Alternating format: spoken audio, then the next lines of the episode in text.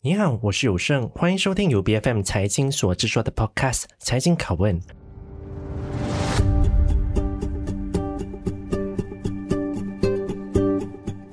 如果你要到台湾旅游，我想大概很多人一定会到台北的文化地标诚品书店来到去参观，因为它不但是一家综合型的书店，甚至结合了商场经营来宣传人文艺术、创意生活的核心价值，甚至曾经被美国电视新闻网 CNN 评选为全球最酷的书店之一。但我想说的是，你并不需要因为诚品而特地飞到台湾的，因为诚品已经落地于吉隆坡。但我想更多人想知道的是，为为什么成品的团队会选择马来西亚作为他们进军东南亚市场的首站呢？而他们对于马来西亚的成品又有什么期许？我们今天很高兴有成品的董事长吴敏杰 Mercy 来到我们的节目当中，来跟我们分享成品到马来西亚的想法。Mercy 你好，有生你好。Mercy 非常高兴哦，成品来了，这大概是我的朋友圈里面哦，很多人都在聊的一件的事情。但让人感到相当意外的是，成品为什么会选择马来西亚作为他们进军东南亚的第一站呢？因为如果以整个市场体量来说，我想拥有三千万人口的马来西亚，应该不会是一般海外的商家可能会选择进驻的考量的首选之地哦，而是印尼，因为他们有将近三亿的人口。所以马来西亚对于你们而言，到底有什么一个优势来拓展你们的业务呢？是，其实一直以来我们在东南亚的一个，呃，应该是说呃扩充的时候，我们大概想想到的是新加坡或者是马来西亚。嗯，对，那马来西亚它其实就是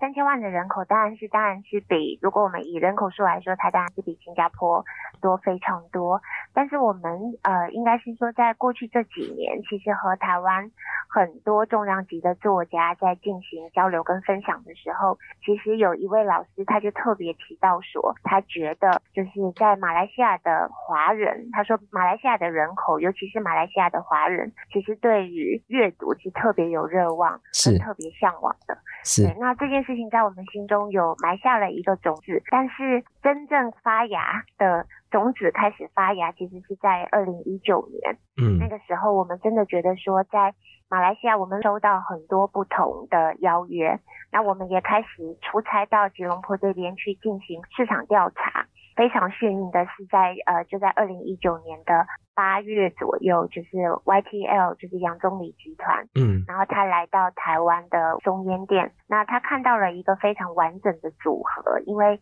在成品生活松烟，其实除了一般的呃书店跟我们的文创之外，其实我们包含像成品的电影院。表演厅，然后包含成品的行旅，就是它是一个成品很完整的一个营运模式在那里。那当时他就提到了，他们对 Star Hill 这一个地方未来有一个整改的计划。那他们很希望有机会在吉隆坡一个最繁华的地点，能够创造一个相对来说是。开放性的空间，可以让更多民众来参与交流分享的一个空间。那他们觉得诚品生活在经营的，不管是我们的诚品书店，或者是里面的文创跟生活这些业种，当然还包含咖啡、轻食这些很生活化的内容，其实很适合，就是他觉得很适合马来西亚的民众。所以是从那个时候开始，我们进行了积极的交流。那决定把第一家店就是设定在就是现在大家所看到的 Star Hill 里面。嗯，就以华人的市场作为一个主要的考量，对吧？因为如果以华人市口而言的话，马来西亚在东南亚应该还算是第一的哦。我必须这么说了，因为印尼即便是三亿，但那边比较是一个穆斯林这样这样的一个的国家嘛。是的，因为其实成品的愿景，我们在一开始创办人吴先的说法是说，我们希望能够成为华人社会里。就是独具一格，而且具有影响力的一个文化创意产业品牌，确实我们当时评估的一个重点。因为在这边将近三千万的人口里面，有百分之二十三左右，就是主要都是华人的这样的一个呃潜在的阅读的一个人口。那当然，在台湾就是以出版的一个丰沛的能量来说，一年平均大概有四万种新书，在二零二一年其实到了超过五万种。那如果真的想要做很棒的跨界的文化交流之外，当然英文的这些出版品它是非常重要的。就当然我们不会希望说来到吉隆坡只被定义成是一家华文的书店，嗯，我们希望它是一个国际性的书店。但是同样的有这么丰沛的一个华人阅读的人口，使得我们能够把台湾丰沛的这些繁体中文的一些出版精彩的出版品，可以带到马来西亚，这个也是我们看中的一个潜力。是，我相信很多的就是华人哦，应该会非常非常是期待的，因为。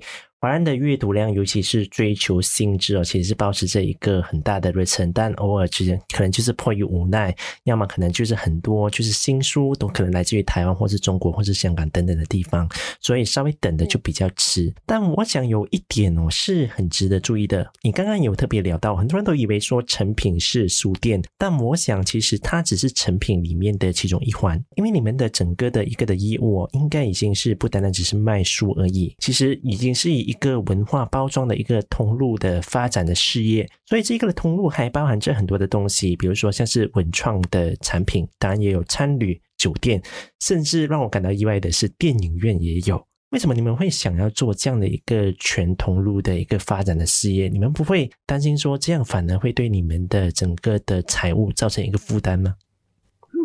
您的问题很有趣哦。我二零零四年加入成品的时候，那时候吴先对我说：“他说，Mercy，诚品不能只是一家书店。如果诚品永远被定位成是只有书店的话，这条路他恐怕会觉得有可能会越走越窄。所以在那个时候，他就对我说：他说，Mercy，我们是文化创意产业，然后文化创意产业未来要成为。”生活的产业，所以其实，在台湾，就是我们在定义文化创意产业的时候，它其实有非常多种类别，有出版，有视觉艺术，有有数位，然后有电视，有广告，有有广播，然后有呃，包含建筑、室内设计、流行音乐，这些其实都是文创产业的一环。嗯。那如果把自己想成是一个文化创意产业的时候，其实我们主要的特色是我们是一个平台。我们并不是每一个这种产业都能够做的专精，因为即便是在出版这一块，其实台湾的出版产业的能量是非常蓬勃的。我们主要是作为一个通路平台，去大力的推广我们刚才所谈到这些丰富的出版品。所以，其实，在其他产业的面向上来说，其实诚品扮演的也是希望透过一个实体通路。那当然，过去在这两年，我们在台湾也。更进一步发展了线上的通路，嗯，就是希望透过线上下通路，以一个平台的这样的一个角色定位，让所有参与文化创意产业工作者跟内容有一个发表跟一个展售的，应该是说一个地方。那这个我觉得它是成品一个主要存在的一个价值，所以对我们来说很重要的其实就是要选到好的地点，然后选择一个对的规模，然后去思考一家店的一个店型组合跟它的定位，包含诶是在这样的一个商圈里面，书店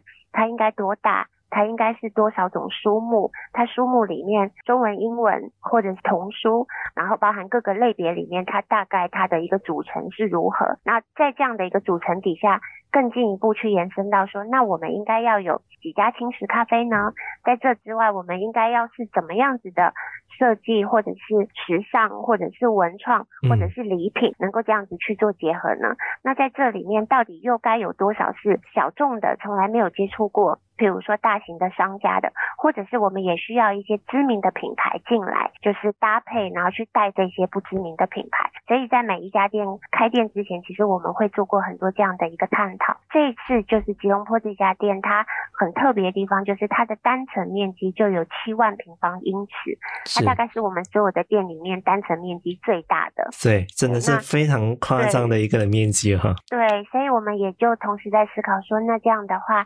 图书就是大概至少，譬如说，我们像在这家店里面，我们至少有十五六万种精选的这样的一个中文、英文加上马来文的这样的一个书目。那我们觉得它是一个必要的一个组成。那接下来空间上面就它呃，应该是说连接的部分，不管是文具、是专柜等等，其实它有一种弹性，就是它未来可以是读者的反应，它可以扩充，它可以调整，或者是我们可以引入更多文创性。所以在这一家店里面，我觉得我自己也很期待，就是在马来西亚真的是一个就是多语言，然后多种族、多宗教，然后多思维，就是很开放、很包容的一个地方。到底就是陈品可以从这里面学到什么，然后也把学到这个东西重新能够在。就是应该是说，再融合到我们既有的，不管是台湾、香港或其他地方的店里面，这个其实也是我接下来就我们很希望能够发生的。嗯，这也是为什么我想很多的华人哦会特别喜欢成品的一个的原因之一，因为它不单单是一间的书店，更是整个文化创意的一个的产业，它包含的东西很多，然后也会碰出不同的火花，因为文化这个东西本来就是一个的进行式嘛。所以它可以融合的元素其实是很多的。当然聊回吉隆坡成品本身，因为大家聊到成品的话，应该会非常了解的，其实就是成品在台湾的成品哦，是有几间。曾经敦南店是二十四小时嘛，但因为啊后来换了，然后信义店接棒是也是二十四小时。吉隆坡的成品呢，也是会是二十四小时吗？这是你们的目标吗？你们的目标是要让吉隆坡的成品成为马来西亚的文化地标吗？啊，我们肯定是希望有一天我们可以。成为就是在这边，大家一谈到跨文化的一个交流，谈到社会的阅读，都能够第一个想到成品。那是不是能够做到是这件事情？我是自己是很期待的，因为我常常在 Star Hill 这个地方看到晚上十二点一点了，外面的人还是非常多的。我有的时候都在幻想说，哎，有一天这些在外面打卡拍照的人，突然都变成书店里面的读者的话，那真的是一个很特别的人文风景。那这件事情，我觉得我们保持。持着开放，我们会做一些档期性的尝试，看看以后是不是有二十四小时营运的可能。那我想再进一步的了解哦，大概就是呃，可能是成品的状况，因为为疫情的时候，我想各行各业都是受到不小的冲击，更何况成品经营的很多都是线下的。不管是实体店、餐旅，又或者是酒店，都是受到不小的冲击哦。然后在疫情期间，好像也是关了不少的店。所以，到底目前成品面临的是一个什么样的问题？我们可以说，成品面临的最坏的状况已经过去了吗？呃，我我希望如此哦。就是敦南店它的一个结束，它跟疫情倒没有关系，它是房东决定要都更，嗯，所以整个建筑物他们整个重新有别的计划跟用途。那在疫情的期间，我们收掉了十家，但那不含敦南的话九家，它我们评估的一个重要的要点就是它具不具备有未来性。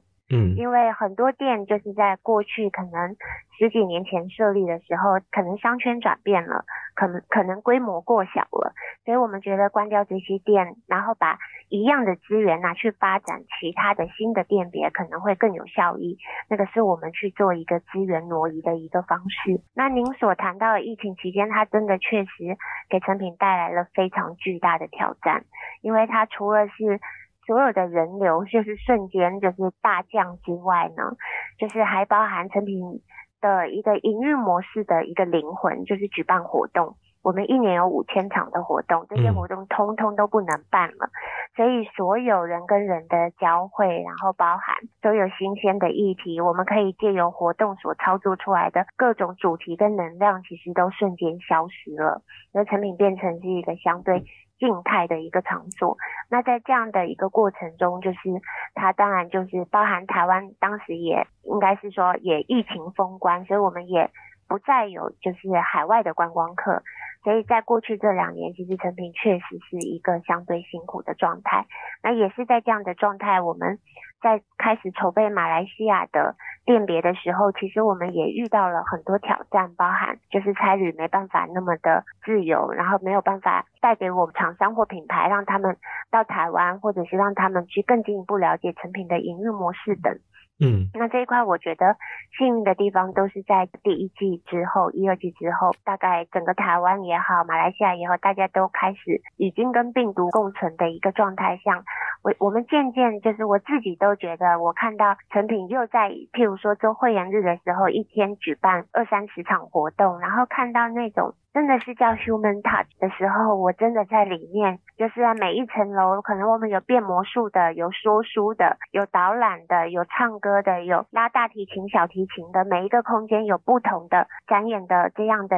形式，然后你会发现到很多人来逛，他们来的这种游逛就是真的是。转角就有惊喜，然后他们的停留时间长，很自然的，他们也产生了我们喜欢的消费。虽然我刚才说我们并不想要特别去 promote，但是因看到这样的一个状态，我就真的发现到说活动。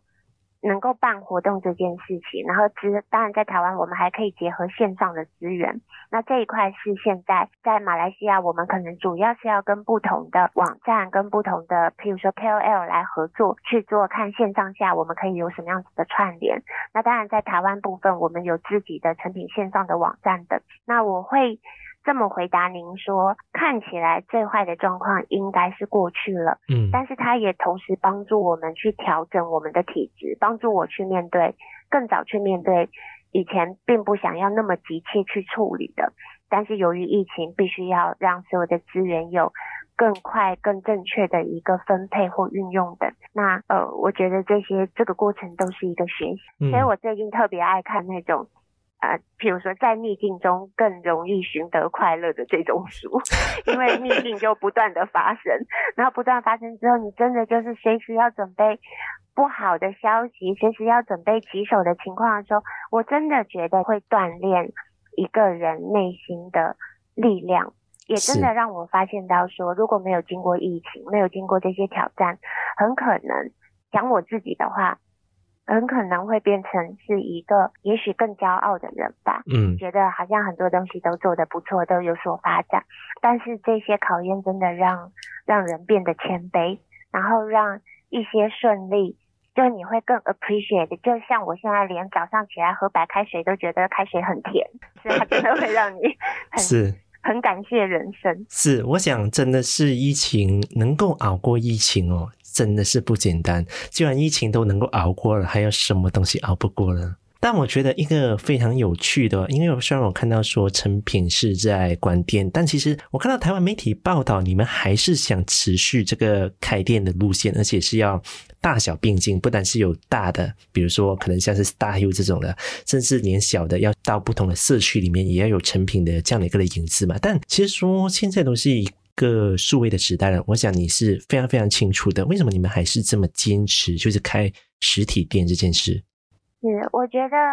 成品真的非常能够能够去，应该是我们非常理解所谓实体通路与人真实互动的一个价值。对，然后他是成品在一开始创立的时候，吴先他创立成品成品书店的时候，当时他他觉得千万种书加上千万种心灵，就是这种亿万种的。交汇碰撞，他说成品希望成为一个款待书、款待心情的场所。这个我觉得是成品最重要的力量，是成品不应该放弃，尤其是在数位的时代里面，场所精神这件事情是成品更应该去掌握住。当然，面对到读者不同的消费特性跟习惯的改变，我们也必须要有，譬如说线上的服务开始去满足他们不同的需求。可是真正成品的力量跟我觉得它的价值，其实真的还是。存在于实体通路里面，所以以在台湾举例，我们把收掉电的这样的一个资源重新配置之后，我们在明年度其实会开展在台湾有一个一万九千平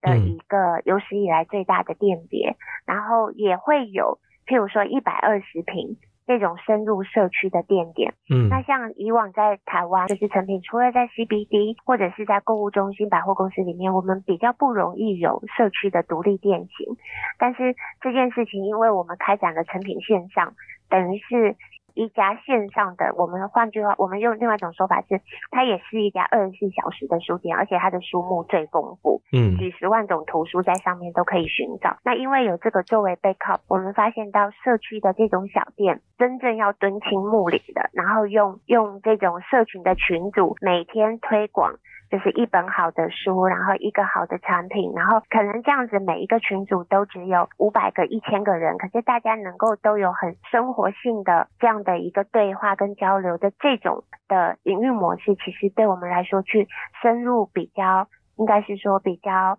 更 localize、更在地化这件事情，我觉得也是诚品应该要做的。所以不是说在台湾已经三十年了，好像我们就多么理解台湾。我自己觉得，诚品在很多在台湾的很多城市跟很多社区里面，其实它还有得学。所以大小并进，其实就是一方面去用大店的能量。像您刚才说的，其实反而是除了书店之外，我们扩展到其他这些不同的呃业种，像领域，像商场里面这些呃不同的，像是轻食、餐饮啊、呃、设计、文啊、时尚这些东西。其实一方面我们可以 leverage 书店的人流。然后书店持续有新书，持续有新的趋势的分享，持续有新的活动，然后让人觉得，哎，来到这里它是一个新鲜的，是可以常常回来的。但是我们也不可否认，知道说，可能你，譬如说像 Star Hill，我们有一也有 LV，我们第一次跟 LV 在同一个建筑里面、嗯、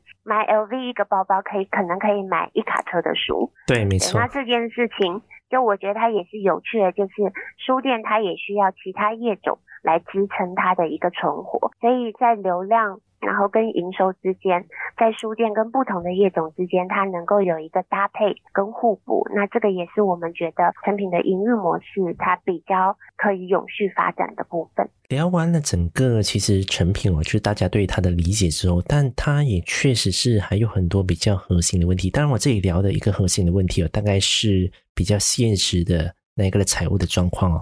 因为我们看到成品生活是一家的上柜公司嘛，在台湾，然后在第三季的时候，我们是看到说，当前成品生活是面临五千多万的税后亏损的问题，虽然是和去年同期的时候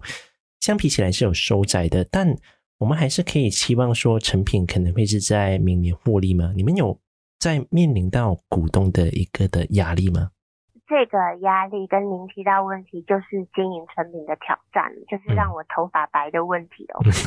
这个我们第三季的亏损其实很有趣的。第三季如果我们分成新创事业跟既有事业来看的话，其实既有的事业大概已经到损益两平，就是渐渐走出疫情的影响。嗯，其实我们的亏损主要是来自于呃成品生活在台湾，我们建置物流。建制成品线上的系统，然后我们还就是线上的业绩才刚起步一年多，还没有达到规模经济所带来的这部分的，像是包含折旧，然后包含网络上行销贩促费用所造成的一个亏损。那在这一部分，我们其实有预估，在呃转型的我们叫做第二曲线，就是线上跟物流的这一段。要能够达到损平跟经济规模，它可能还需要两到三年的时间。嗯，所以渐渐的，我们的第一曲线就是原本的实体通路跟旅馆的这部分，在明年度既有的事业已经稳定的可以获利，没有问题。但是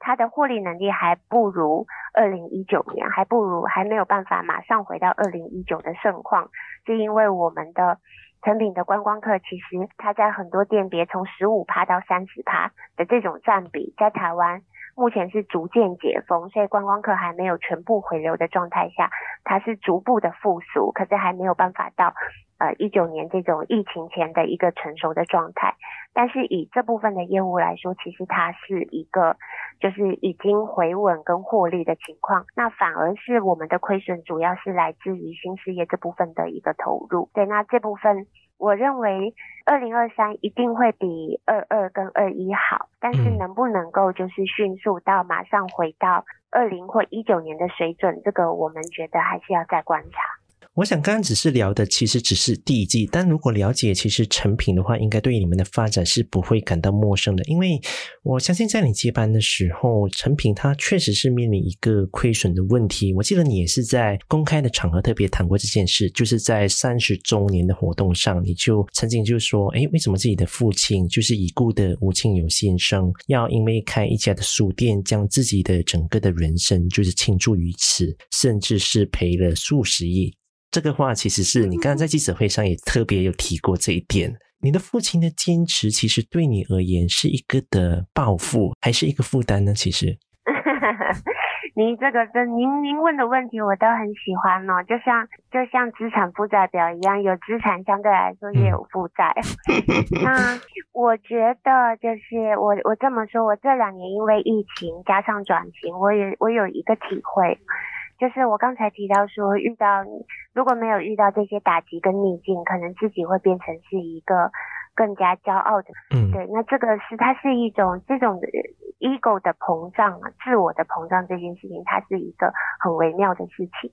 对，那真的都是很多很多一次次的挫折，让你开始谦卑，然后那个谦卑到最后是发自内心的谦谦卑，因为你知道很多东西不是能够按照计划。这样的发生的时候，随时要让自己有足够的一个心理素质跟一个一个心理的力量去面对很多不同的打击。在在无限亏损的这个事情，这其实我也曾经讲过。我刚进成品的时候，我的想法是，我一定要把所有的亏损、所有对别人的亏欠全部还清。我的抱负就是，我的老板亏了多少。我的老板欠了多少，那我都希望能够把这些就是偿还，因为有一路上有非常多帮助我们的人等等。那这些东西其实，在一切就是顺风顺水的时候，看起来是这样发生的。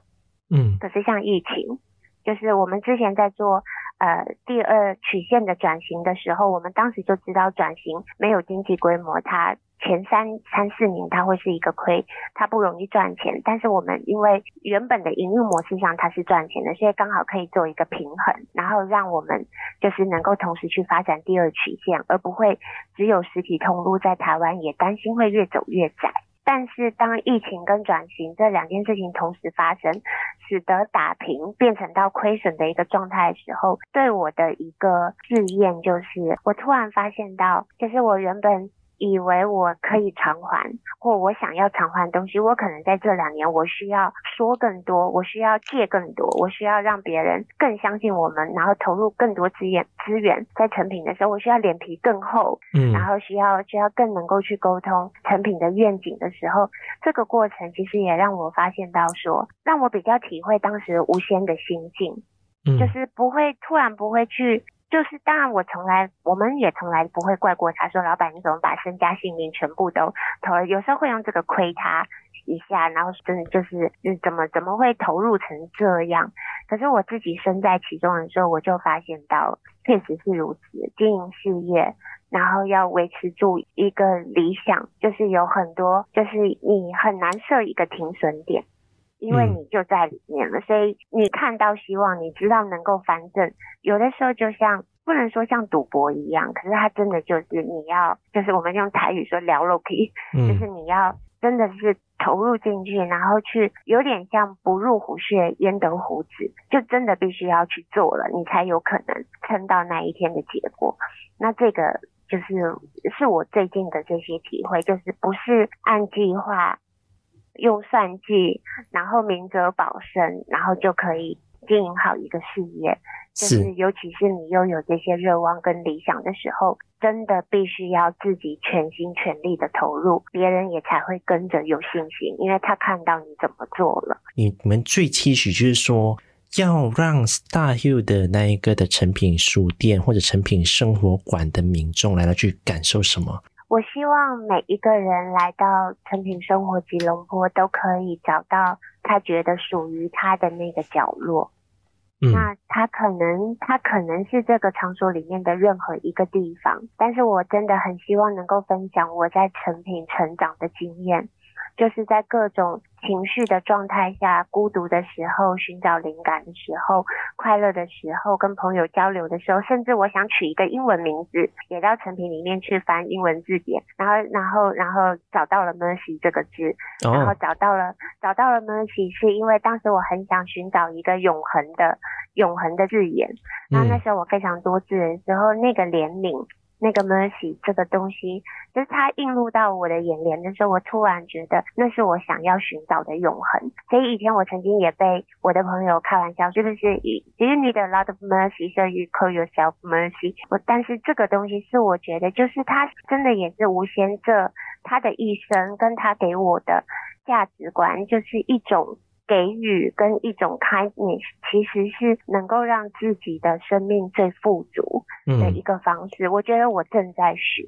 嗯，那我很希望是所有来到城里生活吉隆坡的人，他们都觉得这是一个他们可以去寻找他们的灵感或梦想，或满足他们的不管是求知欲，或者是满足于他们也在特定的时间点有想建构自己的任何一种 image。那在这个地方可以丰富他对自己的一个想象，从这个地方开始跟自己有更多的一个交流。那这个其实是我们很希望做到的。我不知道在听节目的朋友有没有感受到 Mercy 的一个灵感跟梦想哦，但其实，在跟你对谈的时候，我确实是可以感受到了你的梦想跟灵感哦。那我们今天也是非常感谢 Mercy 你的时间来到我们的节目做访谈，感谢你，谢谢你，谢谢你，好，谢谢你，拜拜。谢谢，拜拜。财经拷问是 BFM 财经制作的节目，你可以在财经财经多麦或者是 BFM 的网站以及各大 Podcast 平台收听我们的节目。这个节目呢是在每逢星期三更新。对我们的节目有任何的意见，都可以偏到我们的脸书专业。